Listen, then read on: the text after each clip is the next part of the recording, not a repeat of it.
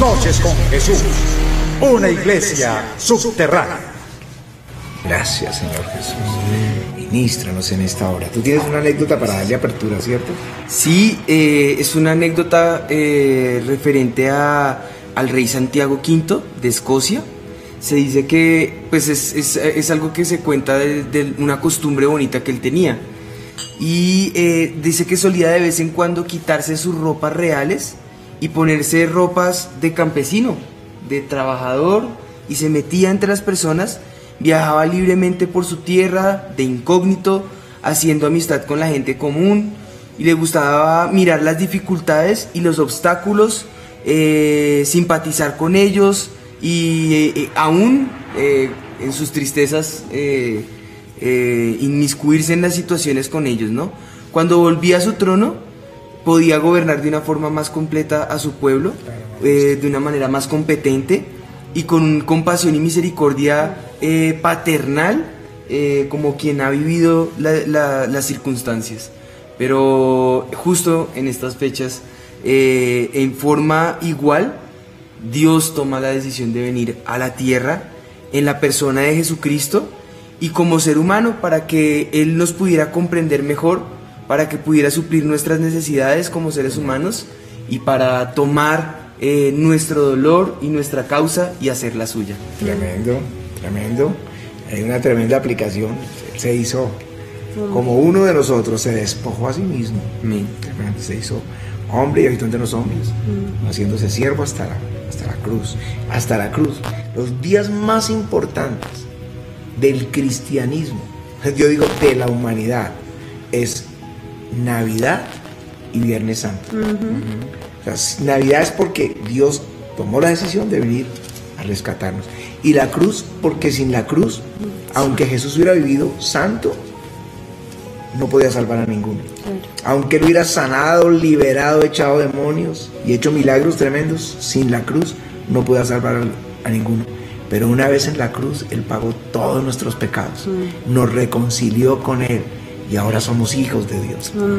Pero ese día de la Navidad es la fiesta más maravillosa de la raza humana y vamos a, a recordarla un poquitico en el Evangelio y luego a aclararles un montón de mitos cerrados que hay acerca de la Navidad para que ustedes puedan disfrutar la Navidad porque es para que la disfrutemos.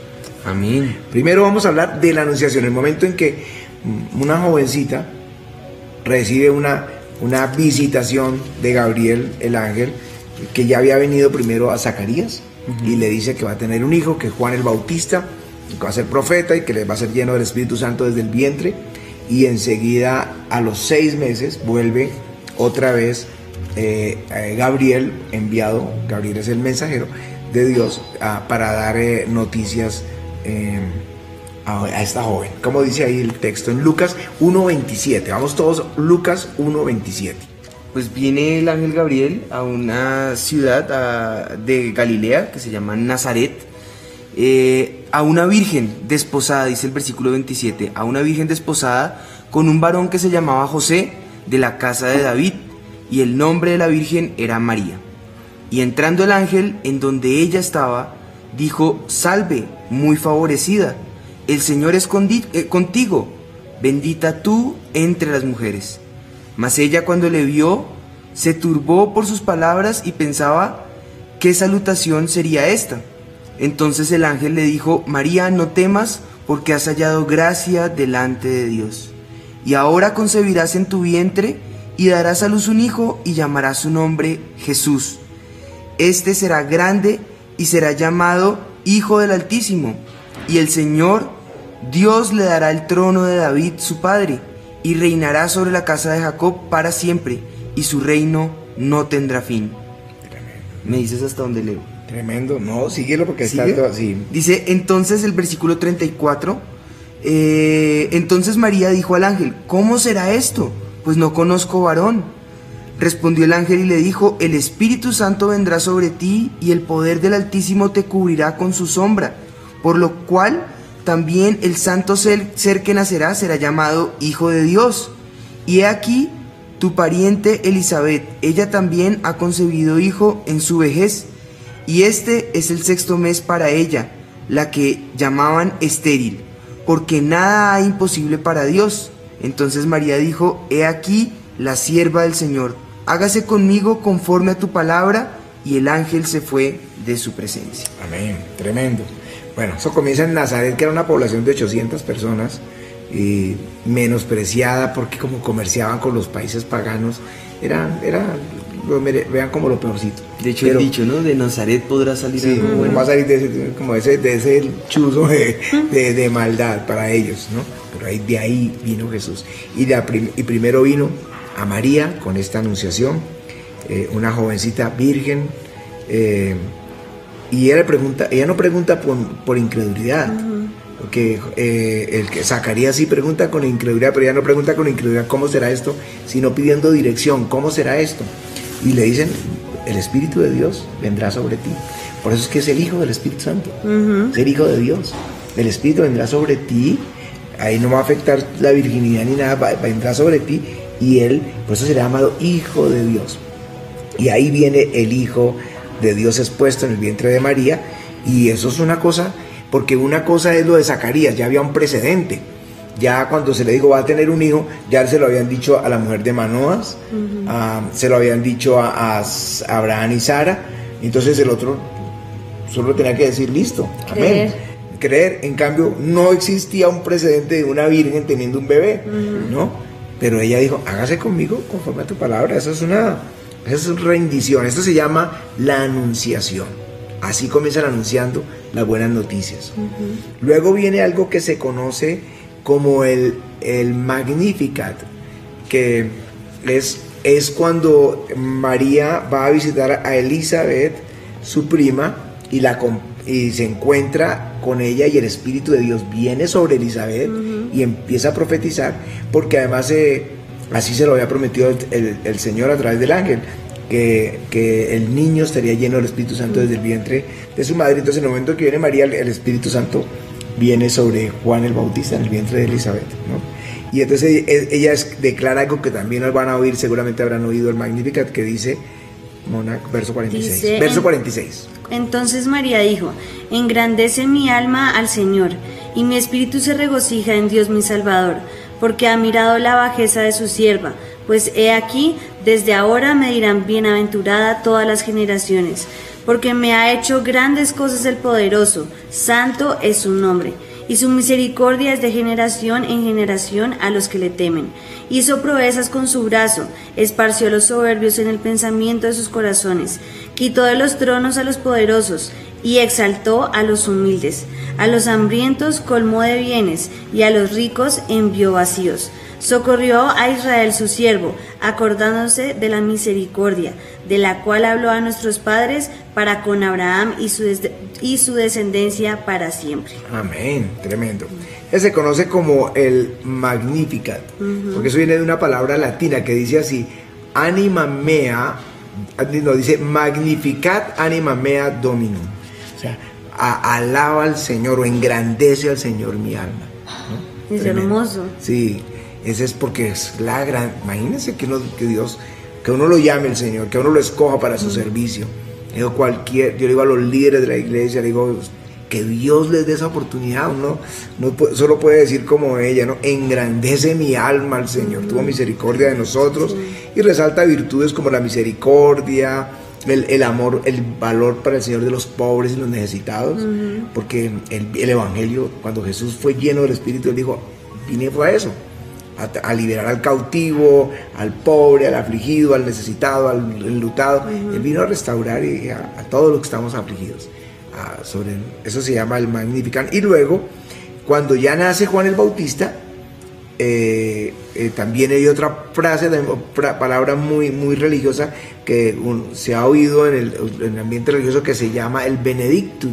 Benedictus es cuando eh, Zacarías como él quedó mudo y nace el bebé y preguntan cómo se va a llamar el bebé y la esposa dice, Elizabeth dice se llama Juan, Juan aquí como tú.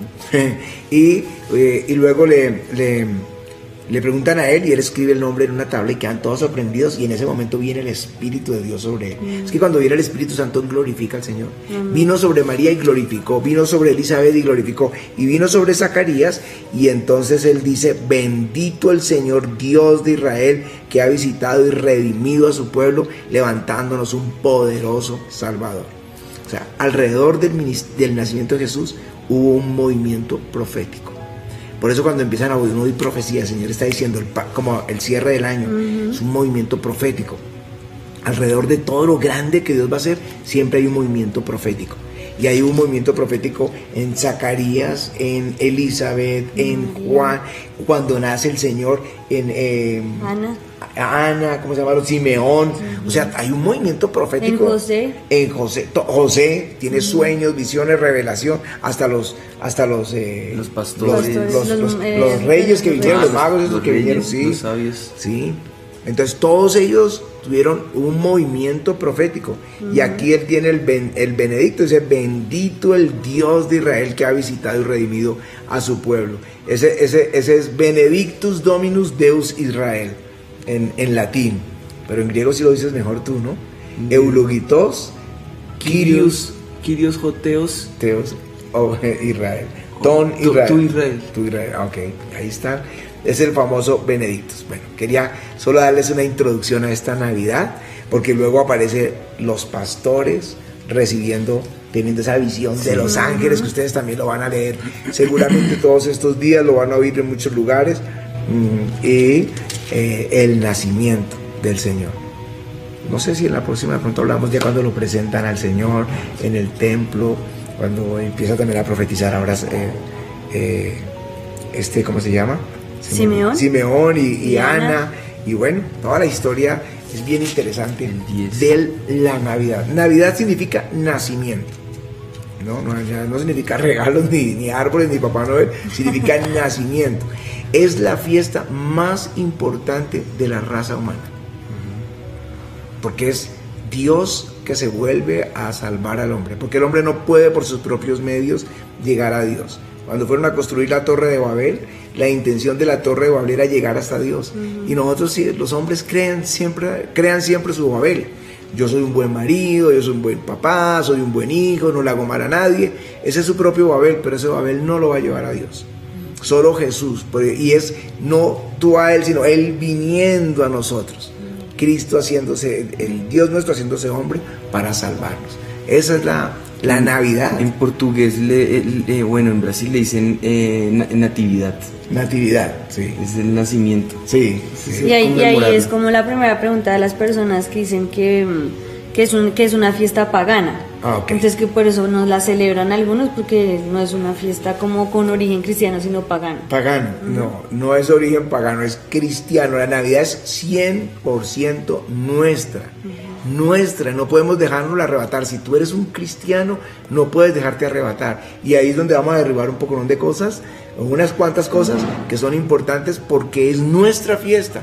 Y no, es que eh, Patti tiene una anécdota que ella quería contar de no sé si será que no chicos continuáramos porque me le, quito el, tema, la anécdota, pero es verdad, es como que es tu fiesta y nosotros estamos tratando de a ti, celebrando contigo o haciendo otra cosa e ignorándote. Es, es nuestra fiesta, es nuestra fiesta la Navidad. Ahora, voy a aclararles unas cosas. Algunos dicen, es que no fue el 25 de diciembre, que porque correspondía a algunas fiestas paganas. Mire, yo nací el 23 de julio de un año que no diré. Eh, y mm, a los la gente pero nos llevamos 30 años exactamente ya tiene 20 yo tengo 20 bueno entonces dice yo nací el 23 de julio y en esa época se hacía entonces como viejito que en esa época lo que le daban a uno era el registro civil el no registro civil de nacimiento sino la partida de bautismo que lo daba la Iglesia Católica, entonces daba su documento. Pero ya el gobierno en ese entonces se organizó y hicieron que todo el mundo tenía que registrarse, lo que se conoce como hoy el registro civil de nacimiento. ¿no? Entonces mi papá, somos 11, entonces él ya habían nacido creo que todos, ¿no? Entonces salió eso y él se fue solito, a él le gusta, se fue allá a la notaría y, y empezó a registrar uno por uno y se equivocó en mi fecha y me puso que el 5 de agosto. Entonces, entonces dirán, eh, entonces no le celebramos el cumpleaños porque, se, porque esa no es la En, fecha. en tu cédula 5 de agosto. En mi cédula 5 de agosto digo, pues yo, tengo, yo hago doble celebración, porque a veces me envían por allá de los de, de comercio y todo, porque está registrada mi cédula, me mandan felicitaciones y tarjetas, Ah, y yo, sí. bueno, doble El fiesta, cinco. el 5 de agosto. Entonces tengo doble fiesta. Si no es la fiesta, de todas formas es la fecha en que nosotros, los creyentes, lo conmemoramos. Sí, se, se supone que como los pastores estaban en el, en el campo, y, eh, y en esa época de diciembre es de mucho frío, no se cree que pudieran estar en el campo, pero no es mm, definitivo, no, pero supongamos que nació en por el, septiembre, que por el nació... movimiento en fechas de, de cuatro años que hay de desfase en el calendario nuestro respecto al año en que en- Sí, en- no se el, el año cero pero igual yo decía eso es como como el que cumple un año bisiesto entonces no puede cumplir años sino cada cuatro años Sí, porque nació el 29 porque nació el de 29 de febrero. febrero entonces Sí, entonces no, no, lo, no, lo cumple, lo, lo celebra. conmemorativo Pero es que es nuestra, es que es nuestra fiesta. Digo, ¿cómo? Claro. Mire, yo les digo esto, si ustedes fueron enseñados así o están enseñando así, no lo hagan más. Yo le pondría el nombre que, que a veces le decimos con Pati Matagoso. Es a quitarle la alegría a la Navidad. No, esa no es la fiesta. Esa es una fiesta pagana y no la celebro. Y entonces los niños ven que el mundo celebra y ellos viven con una- Amargados. amargados, odiando la fe por culpa de la forma en que nosotros enseñamos. En eso te- ahí, ahí debe haber una corrección. Sí. Ahí vamos, nuestra fiesta es esa. Sí, Mira además que- que... cuando una vez que cuando estábamos hablando, armando el arbolito, nos hacen- estaba poniendo una bolita y me dijo, mami, qué emoción, ya casi celebramos el cumpleaños de Jesús, porque es lo como pues le decimos saben, que, sí. porque allá ustedes saben que aman que les celebren los cumpleaños y que todo el mundo las felicite y la torta y, y entonces era como la emoción de ella también y, y les gusta celebrarnos a nosotros los cumpleaños. Entonces fue la emoción como de ya casi le celebramos a Jesús su cumpleaños. Tremendo. Es el cumpleaños de Jesús. Vamos a celebrarlo. Vamos a hacerle Mira fiesta. que la Real Academia de la Lengua Española define la Navidad de la siguiente manera. Dice, la Navidad es la festividad anual en la que se conmemora el nacimiento de Jesucristo. Fíjense, es una conmemoración. Debido a que el cristianismo declaró el 25 de diciembre como el día en que Jesús nació en su pesebre por medio de una virgen, tal como lo dice Lucas 2, 6 al 7. Mm, Así lo, lo manifiestas, conmemorativo. Claro. Es una remembranza. Bueno, vamos a quitar otro, otro, otro golpeemos otra vez tremendo. Que tenemos- golpeemos otro que es eh, Papá Noel. Papá Noel o Santa Claus. Y creo que por ahí en Chile le dicen el viejito pascuero. De Pascua- verdad, sí, San Nicolás también. San. Nicolás, sí, es San- sí, eso. Pero es que eso viene, es que San ¿Del Nicolás Polo Norte sí, o del Polo Sur? Del Norte. es que San Nicolás sí fue un santo, fue- o sea, estamos hablando de un, de uno que, un mártir o uno que lo vamos a estar seguramente leyendo cuando lleguemos al, al siglo IV, eh, de pronto les hablo de San Nicolás. Y una característica él era que era muy generoso con los marineros y con, y con los niños. En las fiestas les daba dulces a los niños y eso. Pero ni era gordo. No. ni se veste. No, no Eso era es gordo. pura propaganda. No, eso es, esa es otra historia. Él no era gordo. Y ustedes pueden entrar a internet y busquen San Nicolás y lo van a ver. Es un flaquito y se le Se rinde. engordó por Coca-Cola. Por tomar Coca-Cola, No, sí. no- no le diga aquí a, fan de las Coca-Colas que tenemos. Es para acá. ponerlo más tierno, yo creo, ¿no? No, Porque entonces no, ya les voy a contar cómo es la historia. Entonces, él, pero él era, no, no, no era gordo, pero él, luego cuando los eh, holandeses fundaron Nue- Nueva Ámsterdam, que es hoy Nueva York, ellos trajeron, porque ellos celebraban allá su fiesta San Nicolás, porque es el, eh, lo que conocen como el patrono de una ciudad. El patrono es quien les llevó el Evangelio de Cristo por primera vez a esa ciudad. Y la ciudad lo honra, honra por lo menos su, su ministerio. Eso no está mal, honrar el ministerio de un hombre de Dios, no es adorarlo, porque ahí es donde es pecado. ¿no? Pero honrarlo. Ellos trajeron eso a- aquí a América eh, cuando fundaron Nueva York. Y, y entonces empezó como esa fiestica. Luego fue ya en 1800, siglo XIX, que alguien le hizo la figura de, de para darle ese aspecto de, como era tan generoso, de bonachón, te lo hizo Claro. gordito y bonachón. Claro, entonces para que se viera más amable San Nicolás. O sí, entonces ahí empieza Santa Claus, ahí viene a coger el nombre Santa Claus, San Nicolás. Y a finales del siglo XX y principio del XXI fue que empezaron a decir que Santa Claus vivía en el Polo Norte, ¿no? Pero no era, era un mito. En nos- nuestras regiones tienen mitos y, y tienen cosas Agüeros. raras, agüeros y todo. Pero haz de cuenta que tomaran uno de esos y lo volvieran mundial Claro. hasta que en 1933 Coca-Cola aprovechó la oportunidad y hizo el promover para promover Coca-Cola con Papá Noel. Y lo puso de rojo, porque antes lo, lo ponían era de dorado y de verde. Y lo puso de rojo Con blanco. y con blanco y para promover Coca-Cola. Eh, puede que el rojo lo- era más probable que sí lo usara porque había ser un obispo del siglo IV, era parte del vestimento, pero era delgado. Y aquí lo puso así. Entonces, de ahí creó Papá Noel el comercio. Y entonces están las personas celebrando una fiesta a alguien que no existe. Sí. Se inventaron a alguien y ahora es una fantasía, yo digo diabólica, porque reemplaza la obra más grande de la raza humana que es la salvación nuestra. Reemplazar al Salvador, al Hijo de Dios, por un gordito que no existe. Sí. Que no existe. Esa, esa No, y hay niños que crecen frustrados porque cuando se dan cuenta que es una mentira, Sí. No lo pueden Que creer. ni el ratón Pérez ni, ni Papá Noel, entonces se frustran. Claro, pero es que ahorita es muy fuerte. Todo sí. lo que tiene que ver con Navidad meten a, a Meten a Papá Noel. Nos toca a nosotros hacer un cambio y ahora vamos a hablar de ese cambio. Y algunos preguntaban que entonces cómo se lo explicaban a los hijos y nosotros les decíamos que a las niñas les decimos, está esta historia, pero no es cierto, ese No es señor cierto. no existe. No, de una vez es mejor, de- es mejor bajarlos de la nube y subirlos a la verdadera nube. Sí. Quitarles esa mentira y, contarles que, que- sí, hay, una, hay un Dios verdadero que existe, que nos salvó y estamos celebrando su, su- su Que Navidad. su todo el contexto está rodeado de mentiras, porque entonces le toca al papá disfrazarse de alguien que no es, y entonces hacerle creer una historia que no es, y rodear todo de mentiras, eh, cuando es el padre de mentiras, pues es Satanás. Entonces, ¿por qué obrar como, como Satanás? Cuando podemos- tenemos la historia real y podemos realzar esa, esa historia. Y Satanás siempre quiere robarse nuestras fechas, ¿no? Sí. El día de la Biblia por el día de las brujas, el día del nacimiento de Jesús por el Ah, día claro. de, de, de San- Santa Claus o San Nicolás. Sí. Es, es la forma de nosotros volvernos a los orígenes y decirles a nuestros hijitos, en lugar de ser nosotros el Grinch, más bien decirles a nuestros hijitos, hay una historia que ustedes tienen que saber y como tú lo haces con nosotros, sentarlos y celebrar y con poco, con mucho, comiendo, partiendo un pan o, o teniendo la oportunidad de una cena, a realzar ese gran Sí. momento de celebración, Sí, ¿no? sí, eso hay que celebrarlo, con lo que tengamos, pero hay que celebrarlo y es una, es porque tiene que generar esa alegría. Mire que la fiesta de, de, de la- de los días de Esther es una fiesta que también se- la gente se dio regalos, no sé si Sí. se acuerdan. Sí, sí, Sí, señor. señor. Eso- es que en, en Eh, Israel todo, lo, todo es fiesta.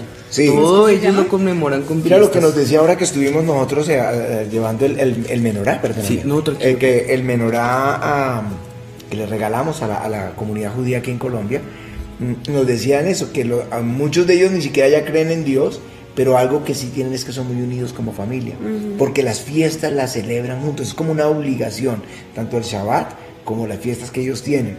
Pero es como la fiesta del Purín, cuando Dios libra a, a Israel, a los judíos, de manos de Amán, entonces hacen una fiesta y todo el mundo se da regalos. Sí. Es que es una expresión de alegría. No piensen solamente que es comercio, eh, darse regalos.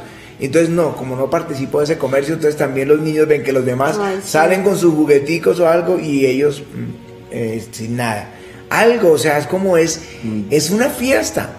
Es- em, O nosotros que la estuvimos en- cena sea especial. nosotros, por ejemplo, estuvimos en la fiesta de, de la, de la Hanukkah, ¿no? ¿Cómo se llama? ¿La de las velas? Sí, Hanukkah. Hanukkah. De hecho, Y- lo están celebrando. Ya están Ustedes celebrando. lo pueden Ya ver terminó. en la, en la 94, lo pueden ver eh, siempre en, en estas fechas navideñas, cómo ellos van prendiendo el menorá. Sí, estábamos en Israel y, Por siete días. y, y estaba- nos, nos llegamos a la fiesta, a los tabernáculos de esa fiesta y ver uno que se reúne, Sí, la sí, familia sí. y cuando termina es alegría, ¿no? Sí. Porque nosotros sí pudimos quedarnos dentro del muro de los lamentos porque cerraron Ah, la ciudad, sí. éramos los únicos que no éramos de la comunidad judía, pues, y esos danzaban y estaban alegres. Yo digo, esto es, nosotros, más nosotros que tenemos al Salvador, ellos nos están esperando, nosotros ya sabemos que llegó.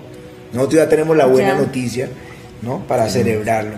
Ahora, entonces, otro mito que voy a quitar y luego es el niño Dios. Ujú. Entonces alguien dice, no, no, entonces nosotros por eso hablamos del niño Dios.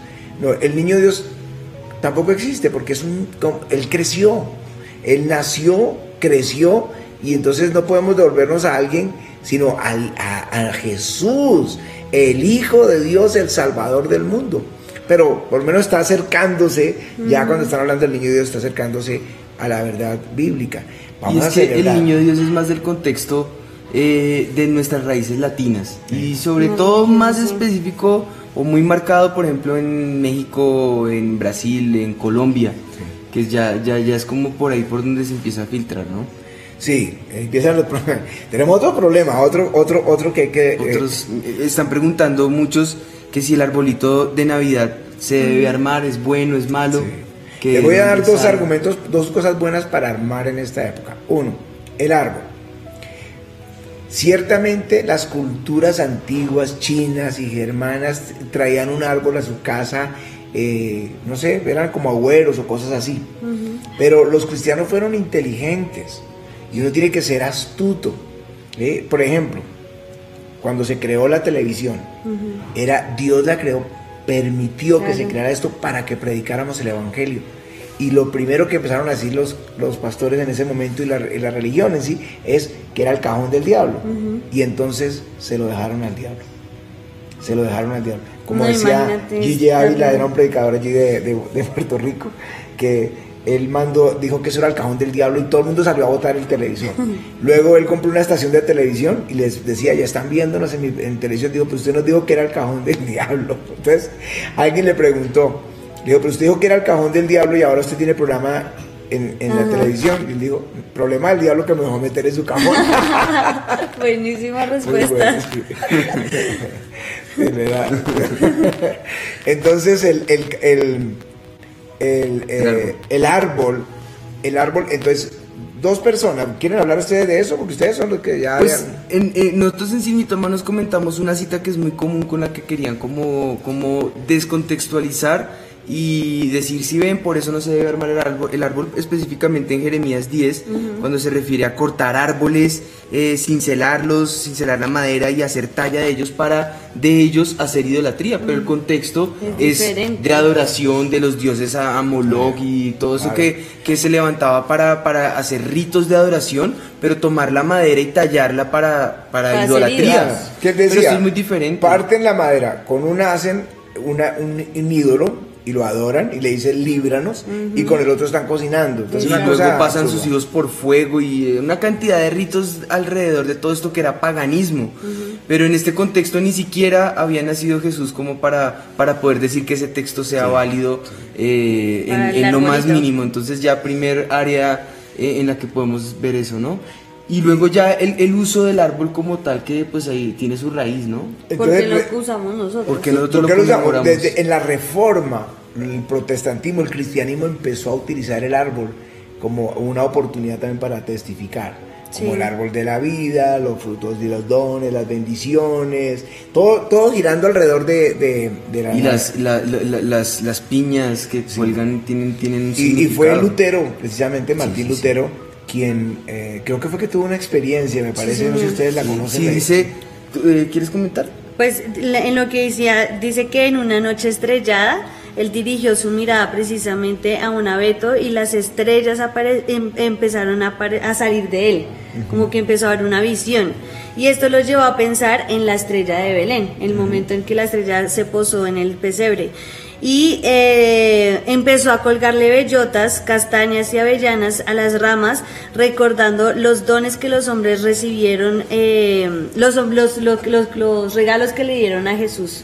Eh, ese fue lo que él tenía, ah, lo que él puso en las en las eh, bellotas, las era como poniendo, entonces las luces era como la visión que él vio de las estrellas del cielo que se, se abrió y la estrella de Belén y las bellotas pues los regalos que le dieron a Jesús y ya después le fueron añadiendo Le fue otras poniendo cosas. cosas, porque también Ah, dice que lindo. usó coronas navideñas. eh, se el- ese uso se extendió como un recordatorio de la corona de espinas que llevó Jesús durante su crucifixión. Y, y ya la guirnalda de color rojo eh, para recordar la sangre que él derramó en la cruz. Entonces, O sea, todo es una recor- recordación respecto al, Pues, él, al acto. él fue muy inteligente. Sí. Martín Lutero era un hombre, además un doctor Sí. en teología y todo, pero el hombre, él fue inteligente. Usó algo que era un- del mundo y lo trajo para el Señor. Por eso les dije lo de la televisión. Eh, ahora el Internet, pasó con el Internet lo mismo. Empezaron, pues es lógico, a satanizarlo porque los muchachos lo usaban para cosas malas. Pero yo ahí entendí, yo dije, tenemos que entrar, ahí tenemos que entrar con el Evangelio. Y cada Las red que se redes. abra, nosotros tenemos que meternos ahí. Hoy, hoy el, el 76% de la raza humana usa Internet. Fue la noticia que leí hace dos días en la prensa. Es decir, está el- todo listo para el cumplimiento de la gran comisión. Y la pandemia obligó a dar un crecimiento a pasos agigantados. O sea, las cosas que nos parecieron malas, Dios las está utilizando para que quede la plataforma lista. Y yo, por ejemplo, yo pienso en los grandes evangelistas del, del siglo que acaba de terminar, Billy Graham, llena un estadio de fútbol, ¿sí? Y eso es una cosa sorprendente para enseñar la palabra de Dios. Y sabes que en este momento tenemos más gente conectada, sentada desde su casa, que lo que podía tener en una gran campaña de Billy Graham. Tremendo. Que los servicios nuestros tienen eh, más que las campañas más gigantescas de los grandes evangelistas. No porque nosotros lo estemos haciendo mejor, No. Dios lo está haciendo mejor a través de muchos pastores en el mundo, de cientos y miles de pastores. O sea, la gran comisión, porque es el Señor no vendrá hasta que se predique el Evangelio. A entonces hay que predicar el Evangelio a todo el mundo, nos dio ya la oportunidad, lo que dice Cristo viene pronto. Amén. Bueno, esto con relación al árbol de Navidad, así que no le pongan ese misticismo porque le matan todo, es que velemos por la Navidad, cuidémoslo. Sí. Por ejemplo, voy a, voy a hablar algo que, que yo no lo había notado aquí, eh, así lo notamos el último minuto, el, el pesebre. El pesebre están preguntando. Bueno, el pesebre, yo les voy a decir que eh, eh, nosotros los creyentes hemos cometido errores como les canté de la televisión. Eh, Amy Simple era la que hacía todo ese espectáculo, era amiga de los del cine, Sí. cuando empezó el cine. Eh, este Charlie Chaplin, que es uno de los primeros ah, en producir cine en el mundo cuando se creó el cine, era amigo de, de Amy Simple, una predicadora de Los Ángeles Sí. y le ayudaba a- en su escenografía para predicar el Evangelio. Ella era muy criticada porque usaba escenografía. Vayan ahora al gran cierre de avivamiento y van a ver escenografía y a sus pastores disfrazados, no me importa. Me decía un artista, ¿sí lo viste? ¿Sí lo Sí, viste? sí, señor. Me decía, pero así con sentimiento, decía, Sí, uno es de que los actores. me nombró a todos los pastores famosos, dijo, ninguno está haciendo lo que ustedes están haciendo. Porque es que eso de que vamos pastores, vamos y, y de- de crítica eh, de, de la forma en que se presenta el Evangelio, dijo, esta es la forma, es que ustedes van a llegar a miles. Bueno, No, eso y es- uno y se imagina las niñas, nunca se les va a olvidar muchas cosas de las que ustedes hacen. La de Goliat, yo Porque me son, son, o sea, es como cuando uno les cuenta el devocional así aburrido o les dramatiza todo, a Sí. veces les queda más. Sí, exacto, eso, es, eso queda grabado en el corazón. Entonces, ahora el pesebre. El pesebre lo creó San Francisco de Asís, fue el primero que hizo un pesebre navideño y lo hizo con personas, Sí, ¿no? ¿Para qué lo hizo? Para testificar de Jesús. Una oportunidad única para dar testimonio de Jesús. Hizo toda una escenografía. Está, eh, eh, San Francisco de Asís es 1000, 2000, siglo XIII creo, ¿no? eh, creo que aquí lo tenía. pero no recuerdo bien. Bueno, el caso es que hizo el servicio religioso, lo hizo con una representación de la Navidad. Y ahí empezó a hacerse el pesebre. Del- En el 1220. Sí, siglo XIII. sí. Entonces, en- él hizo esto y desde ahí empezaron todos a hacer. Entonces se hacía el pesebre, re- tratar de, de- de hacer Belén, el, el pesebre donde nació Jesús, donde pusieron al bebé, porque nosotros vimos dónde lo pusieron, o cómo era, era donde era, bebían las, las vacas. Era un- una cosa así en, en- en- en piedra, Piedra. que las cavaban así y ahí ponían el agua para que vieran las vacas, limpiaron y ahí pusieron al Señor. ¿sí? Entonces, eh, eso y poder contar la historia de Jesús. Pero entonces los creyentes, especialmente los del siglo XX, mediados del siglo XX, empezaron a decir que esto era satánico, que eso era, era idolatría. Mm, Entonces sacaron el pesebre y se les metió Papá Noel sí, se les metió Papá Noel. Yo, yo sí, estoy totalmente de acuerdo con el pesebre. ¿En qué sentido? En que es la oportunidad de contarle a los niños la historia de Jesús. O a cualquier persona. sí. Porque uno escena- hace la escena y narra el Evangelio. Narra el Evangelio, narra el momento en que nació, cuenta la historia de los pastores, cuenta la historia de, de- de María y José buscando un hospedaje porque está, iban a hacer un censo y luego entonces eh, nace, no hay un hospedaje para ellos y tienen que ir donde duermen los animales y ahí nace Jesús en el lugar más pobre. Pero cuando Él llega, la gloria de Dios, los ángeles, los sabios de Oriente empiezan a traer presente donde bien, donde Él está, la gloria empieza a manifestarse. Y que de todas formas es una ilustración, es como no sé si tú le, tú le puedes dar la Biblia a la Reina Valera 1960 a tu hijo, pero si es niño son chiquiticos, ellos les va, les va a costar mucho trabajo, de pronto con ilustraciones ellos aprenden más. Es una ilustración para que quede grabada en el corazón de sus hijos y nunca vayan a olvidar, que es lo, que, lo mismo que dice Deuteronomio 6, eh, cuando le da las ordenanzas en el, en el versículo 7, eh, dice, y estas palabras desde el 6, eh, que yo te mando hoy estarán sobre tu corazón, las repetirás a tus hijos, hablarás de ella estando en tu casa y andando por el camino al acostarte y cuando te levantes, las atarás como señal en tu corazón. Es la forma de nosotros hacer recordación de las obras portentosas que Dios ha hecho en nosotros. Esto para recordar la liberación, como nos sacó de esclavitud al pueblo de Israel de Egipto y lo saca y los introduce a tierra prometida. Cuanto más cuando esa representación es simplemente algo simbólico pero eh, acá el, Hijo de Dios vino a traer libertad de la muerte eterna y pasarnos de muerte a vida eterna. Es una recordación. Pero mira que Dios es el que crea esa recordación. Sí. Hay una fiesta creada por Dios. Dios la mandó para los judíos, que se llama la fiesta de los tabernáculos. Sí. Para recordarle a su pueblo que vivieron en el desierto 40 años.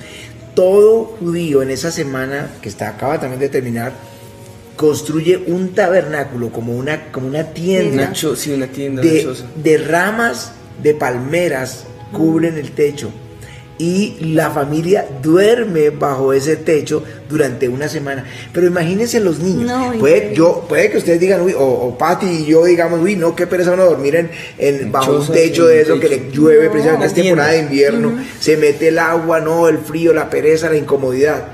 Pero un niño, ese es el ah, plan. no, ese es el plan. Y no lo van a olvidar. Imagínense los niños uy, durmiendo con los papás en una carpa y se les mete el agua y recordar. No, eso es una la Pascua, como se celebraba. Y se, se, se yo celebré la Pascua cuando era niño, ¿no? Era un niño, teníamos un curita que nos llevaba a camping y todo eso. Entonces era un grupo que se de, como scout más o menos, pero tenía otro nombre. Y nos llevaba, hicimos, hicimos el, o él organizó, eh, eh que era en Semana Santa, la Pascua y ofrecieron el carnero y todos con el morral que llevamos teníamos que llevarlo puesto porque, porque todos tienen que tener las cosas listas, comer rápido, sin sal, y, salir volados de ahí de, Egipto. Pero esas cosas no se olvidan. No. Dios mismo instauró ese tipo de escenografía para recordarnos la Pascua para recordarnos la fiesta de los tabernáculos y a nosotros para recordarnos la Navidad. Entonces, no es idolatría, no es que van a adorar allá al bebé, no, lo pongan. Si es un tropiezo, no lo pongan, pero armen todo, cuéntenles la historia y ahí dice y les cuentan que ahí nació y, y es la oportunidad de empezar a presentar el evangelio y que lo puedan disfrutar nuestros hijos. Cuando ellos hablen de Navidad, la alegría de armar el pecero, la alegría de hablar el, el árbol, de, comer algo eh, diferente. No tiene que ser uno rico, pero por lo menos es diferente. Si es papas, arroz y huevo, pues ahora huevo, arroz y papa. Bueno, pero hace algo. Se pone bonito. se pone, eh, la mejor pinta. Le decía a mi mamá, quiero comer afuera. Pues mijito, saque el plato. pero todo eso. La, mejor ropa y hacer una fiesta para Jesús. Es honrar a Jesús también, es un día para ellos van a, y van a amar a Jesús, nuestros hijos, van a decir eh, con él esa alegría. O por lo menos armar el nacimiento. Yo en mi casa yo no, tengo el pesebre completo porque no me gusta el contexto de idolatría en el que nuestra cultura se ha, se ha permeado, pero el nacimiento, la recordación, la ilustración, es poder... A mí sí me gusta todavía. Y yo lo hice, ya lo hicimos. Sí. Pero íbamos a hacer este programa de allá, sino que donde se hizo, en el internet, no es confiable, entonces podríamos dañar el programa. Y yo no sé si de pronto en ocho días podemos hacer algo de allá. Vamos a ver. Estaban diciendo que si poner ángeles era bueno o malo, pues o sea, es mejor no hacerlo para que no se genere la idolatría. el asunto es también escoger la madurez, ¿no? Con la que también, pero es no dejen de enseñar y de tener esa oportunidad. Porque si ustedes no lo hacen, y ahora me pueden criticar, porque estamos expuestos a esto todo el tiempo, me pueden criticar, pero luego lo van a ver en sus hijos.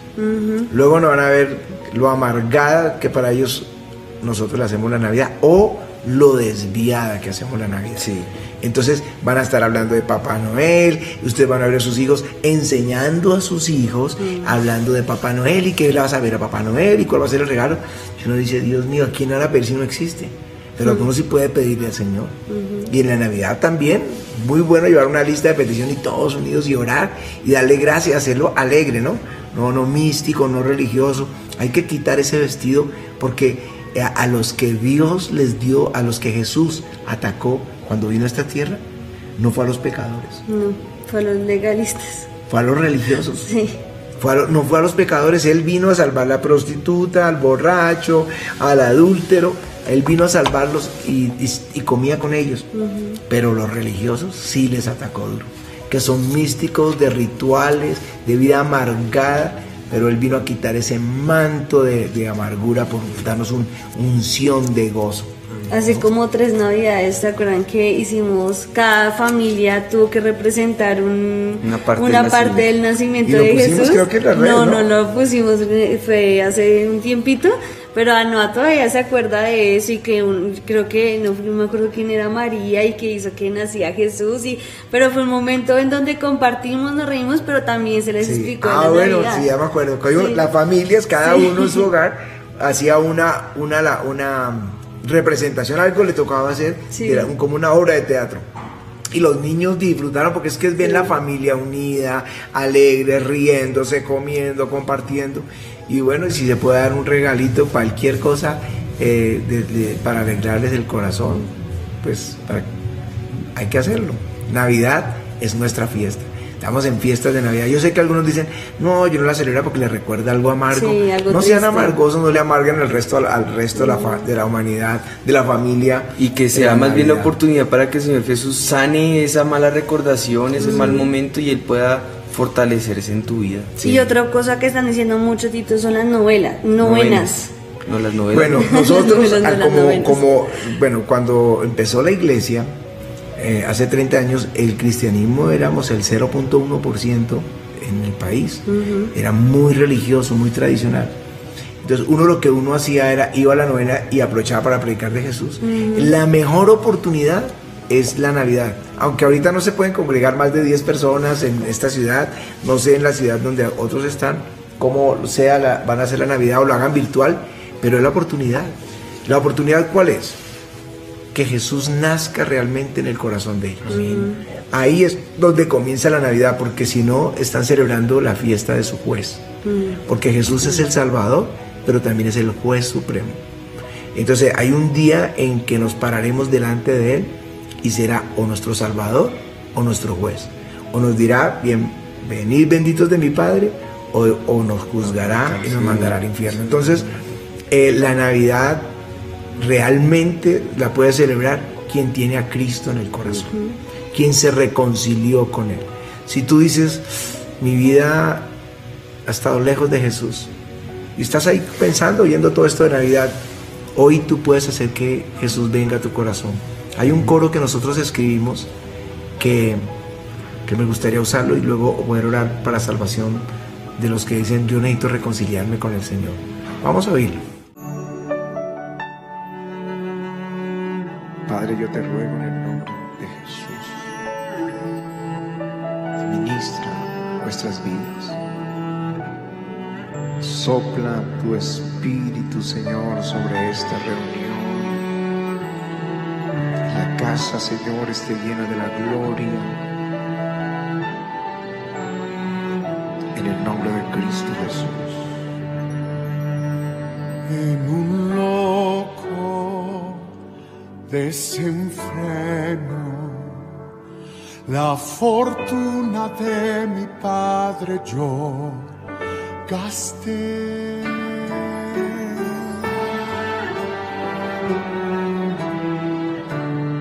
Hambriento y cansado de lo que el mundo me ofrecía.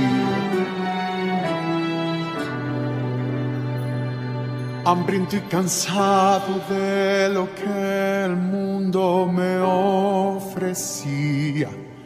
el alimento de los cerdos, mi alma deseo. Supliqué, Supliqué, rogué y nadie me ayudó.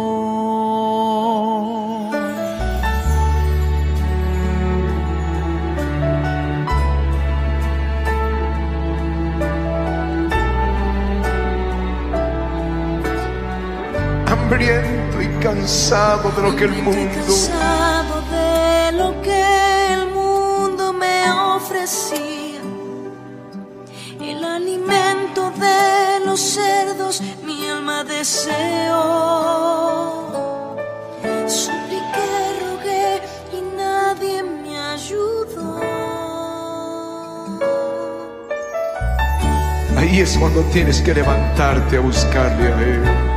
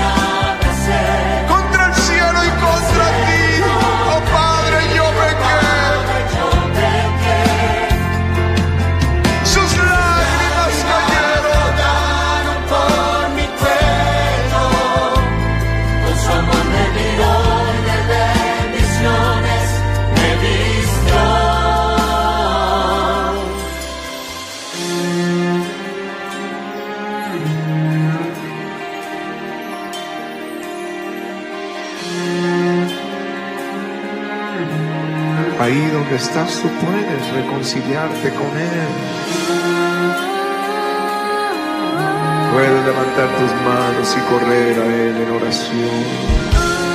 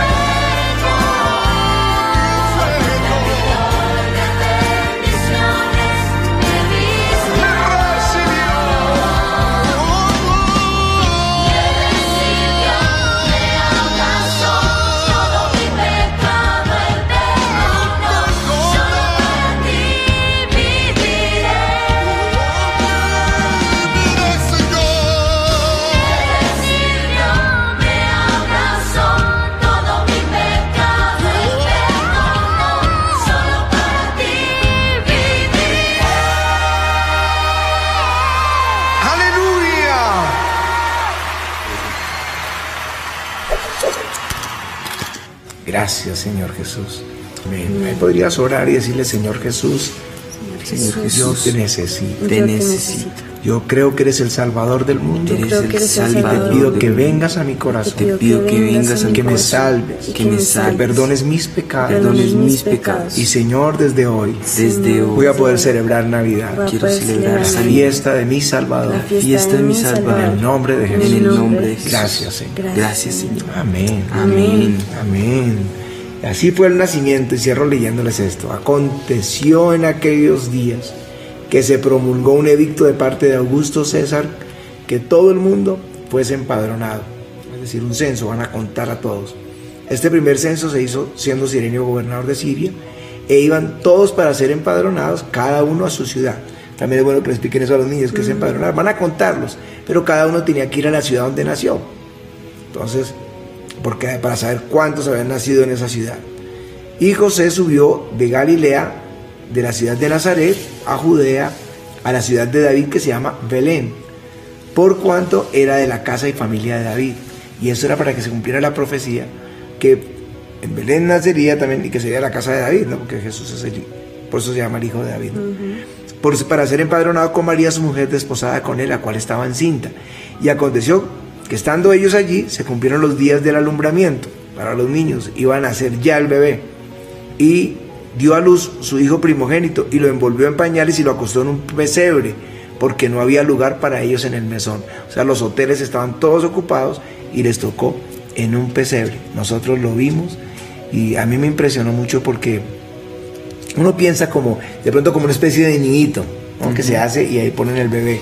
Pero cuando vimos que es donde beben los animales, eh, realmente él siendo rico, rico, se hizo pobre, para que nosotros fuésemos enriquecidos, para prosperarnos.